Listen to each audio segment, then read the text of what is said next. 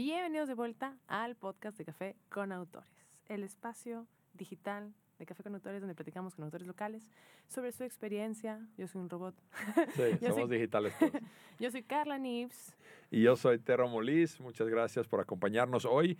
Y, este, y pues rápidamente los que nos escuchan por primera vez, explicarles brevemente qué es Café con Autores, una organización que promueve la literatura, la lectura, la escritura. Queremos realmente ser un vocero para todos los autores eh, pequeños y grandes y de todos los niveles y tamaños, porque es importante escribir y más importante, leer. Justo. Así que bienvenidos. Y hoy tenemos una invitada súper especial. Carla, cuéntanos, ¿quién está con Uh, nosotros? Hoy tenemos a Aurora Sea. Tu, tu, tu, tu.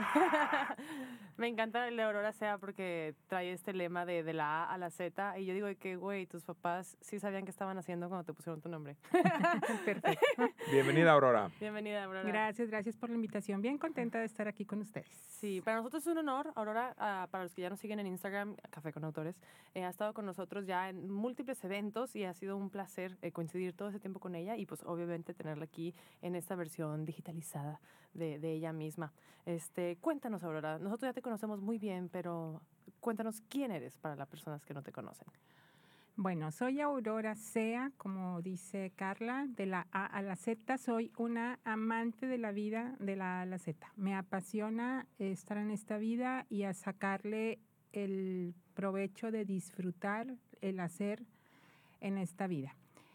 Eh, acompaño a personas a transmitir este mensaje precisamente. O sea, después de mucho tiempo de andar por el mundo corporativo y tener eh, varias actividades, que esas no se las platico porque mi Mm. vida es de muchos años, pero encontré y me di el permiso de reconocer mi experiencia y mis talentos y entonces siento un gran compromiso actualmente de compartir este mensaje con las personas.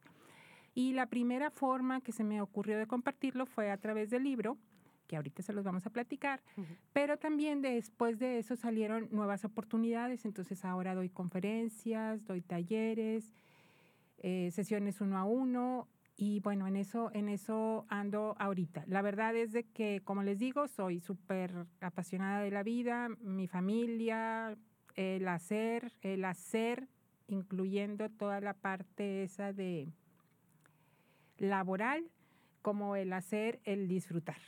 Mm. Entonces, y- ese y- es mi... Y ese disfrute lo hemos visto, y realmente haber colaborado contigo y pues haber tenido el honor también de una vez hasta presentar tu libro, que trabajamos ahí juntos. Y, este, y, y me encanta eso de ti, que tienes este joy de vivre, este, realmente esta emoción de vivir y hacer muchas cosas. Entonces, pues nosotros aquí en Café con Autores, pues eh, juntamos autores de todas las edades y de experiencias y me encanta, ¿sabes? Porque pues ves el autor del chavito de 22 años y está platicando contigo y se tratan como iguales, ¿no? Justo. Y, y eso está súper, súper lindo. Me encanta esa comunidad que no tiene ni género, ni edad, ni nada. Ni Sí, nada. Me Sí, encanta a mí también.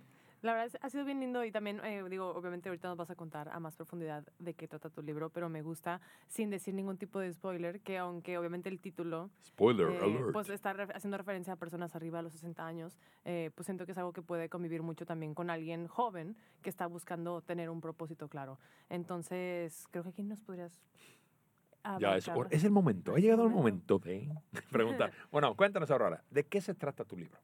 Bueno, mi libro es una invitación a vivir esta vida con propósito y activos. Eh, está muy enfocado, como decías eh, tú, Carla, desde el título lo menciona, para la vida después de los 60. Y Ah, pausa. ¿Qué pasó? Ah, perdón. Ok, ok, ok. Ah. Ok. No, ok, perdón. Adelante, Aurora.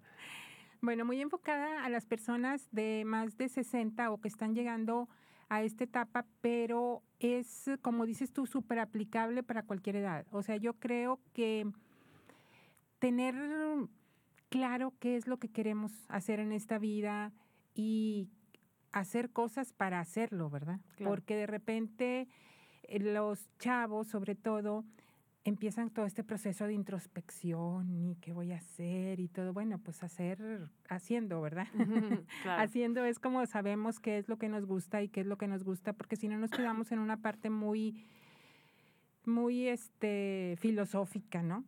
Y, y, yo creo que en este hacer es cuando, cuando uno va aprendiendo. Yo, la idea del libro surgió precisamente porque yo he trabajado prácticamente toda, toda mi vida desde que, me, desde que me gradué. Empecé a trabajar y fui desempeñándome en diferentes, eh, en diferentes empresas, en diferentes cargos, todo en un ambiente corporativo y pues así de mucha jerarquía y el hacer. Y reglas. Reglas y todo esto, ¿no? Entonces yo, pues eso fue lo que aprendí, eso fue lo que viví.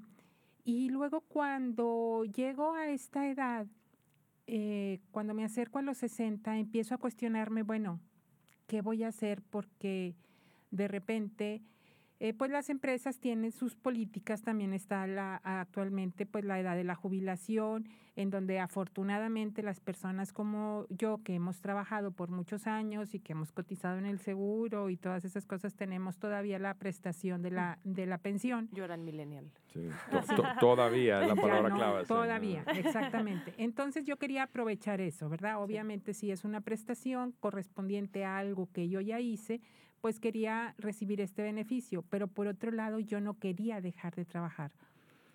Entonces eh, empiezo a ver qué voy a hacer, porque en el mejor de los casos, pues podía, digo no, no en el mejor de los casos, en el último de los casos podía quedarme haciendo lo que estaba haciendo antes, que mm. me gustaba mucho. La verdad es de que yo siempre que hablo de mi trabajo, la verdad es que mi trabajo, mi último trabajo me apasionaba, o sea, sí me encantaba.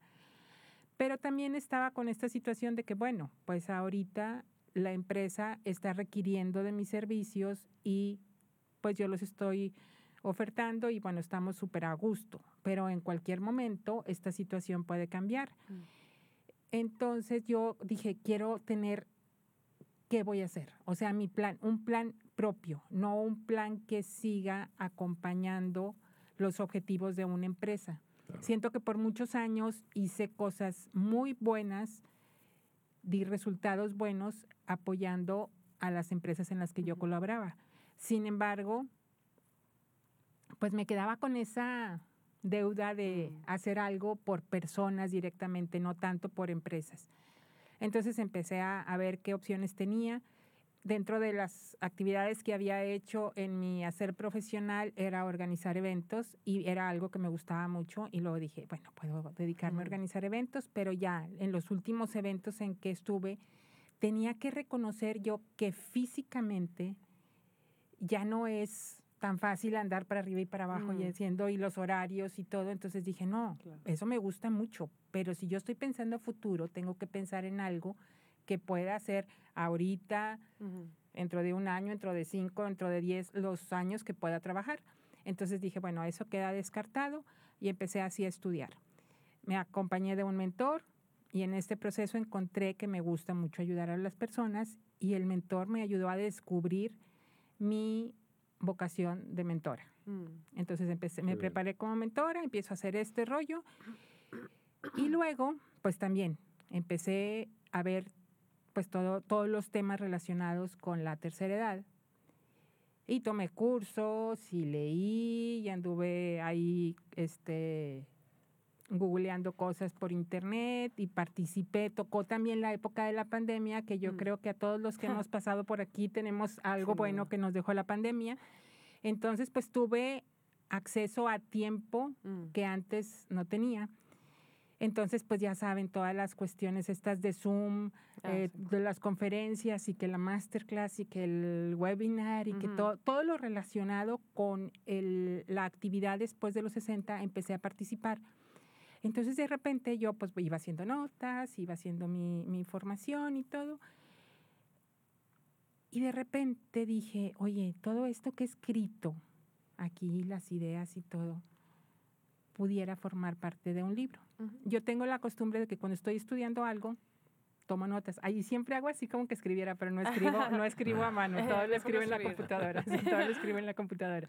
Este, entonces tenía muchas notas, tenía muchas notas y de repente surge la idea de tener el libro y empecé a, a buscar qué cosas tenía escritas y cómo ordenarlo y darle la forma del libro porque creo que a mí me hubiera gustado encontrarme en forma accesible un libro tan pequeño como este, que tenga tantos conceptos. En realidad es un libro de conceptos, no, no estoy inventando el hilo negro, sino son conceptos que presento en una forma resumida como, como un compendio y que quise compartir con las personas que se presenten en esta, en esta situación. Entonces así surge la idea de, así surge la idea del libro y la verdad es de que el libro me abrió muchísimas posibilidades que en su momento yo no veía. Como les digo, yo mm. pensé en dedicarme a ser mentora y lo continúo haciendo y es algo que me gusta, pero el libro me abrió muchas puertas a decir, tengo un mensaje que es el que quiero compartir. Entonces el libro fue pues la introducción a transmitir este mensaje. Qué padre eso de, de, realmente poder convertir notas de la vida, aprendizajes que has hecho, con, con, la intención de tú guardar los puntos más importantes para ti y luego simplemente decir, oye, pues aquí tengo ya notas que compartir ya a lo mejor curados por ti misma y pues eh, al plasmarlos en un libro, pues todavía mejor. O sea, me encanta eso. Eh, yo todavía confieso, eh, he leído casi todo tu libro, porque justo cuando lo presenté lo quise leer y no lo alcancé todo y no lo he completado y estoy esperando, no para que cumpla 60, pero quiero leerlo pronto porque lo que hemos hablado mucho contigo es justamente de la aplicabilidad de este libro para todas las edades, como dijo Carla en el principio. Y mi pregunta para ti es justamente, ¿es solamente para gente después de los 60 o cómo lo ves tú? ¿Para quién, quién lo debería leer? Mira, principalmente quienes están a punto de llegar a esta edad, pero me parece un, un libro que ayuda a reflexionar a cualquier edad.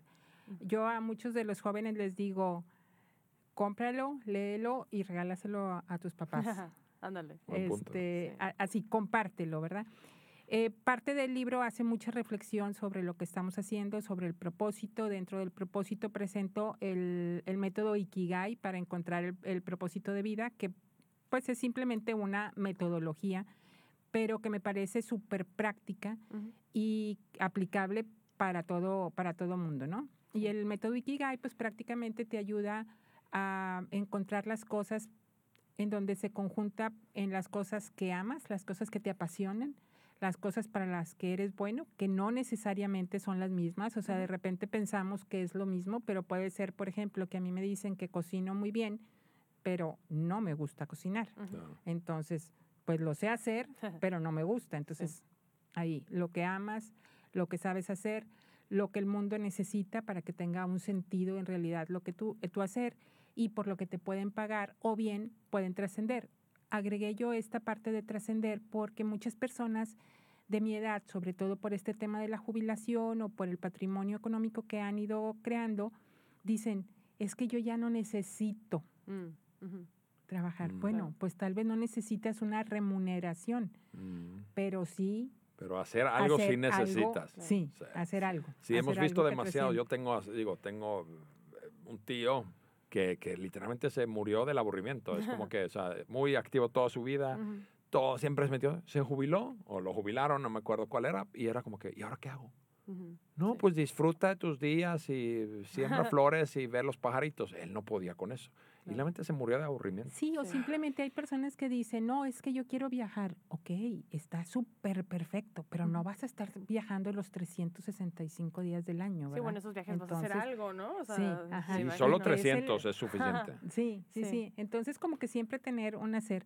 Y ahorita que mencionas también eso de, de, del caso de tu tío, en el libro presento al final unos casos platicados así en párrafos pequeños que son casos de personas cercanas a mí, personas que yo conocí, algunos con que siguen activos y con muy buen mm, desenlace y que están disfrutando esta etapa de la vida y otras personas como dices tú que cayeron en depresión, este fallecieron, finales que yo pienso que si está en la persona poder diseñar la vida, pues como que trabajemos en eso. Y si tú decisión es quiero viajar, si tu decisión es quiero tocar guitarra o lo que sea, pues hazlo, ¿verdad? Sí, o trabajar. Y eso, pero es que lo que dices creo que es muy cierto en el sentido de que hay que encontrar eh, y hay que aprender todos a encontrar propósito en las pequeñas cosas. O sea, la, mucha gente como que se enfoca a mi trabajo es mi propósito, mi profesión es mi propósito, mi familia, o es una sola cosa y es algo muy grande.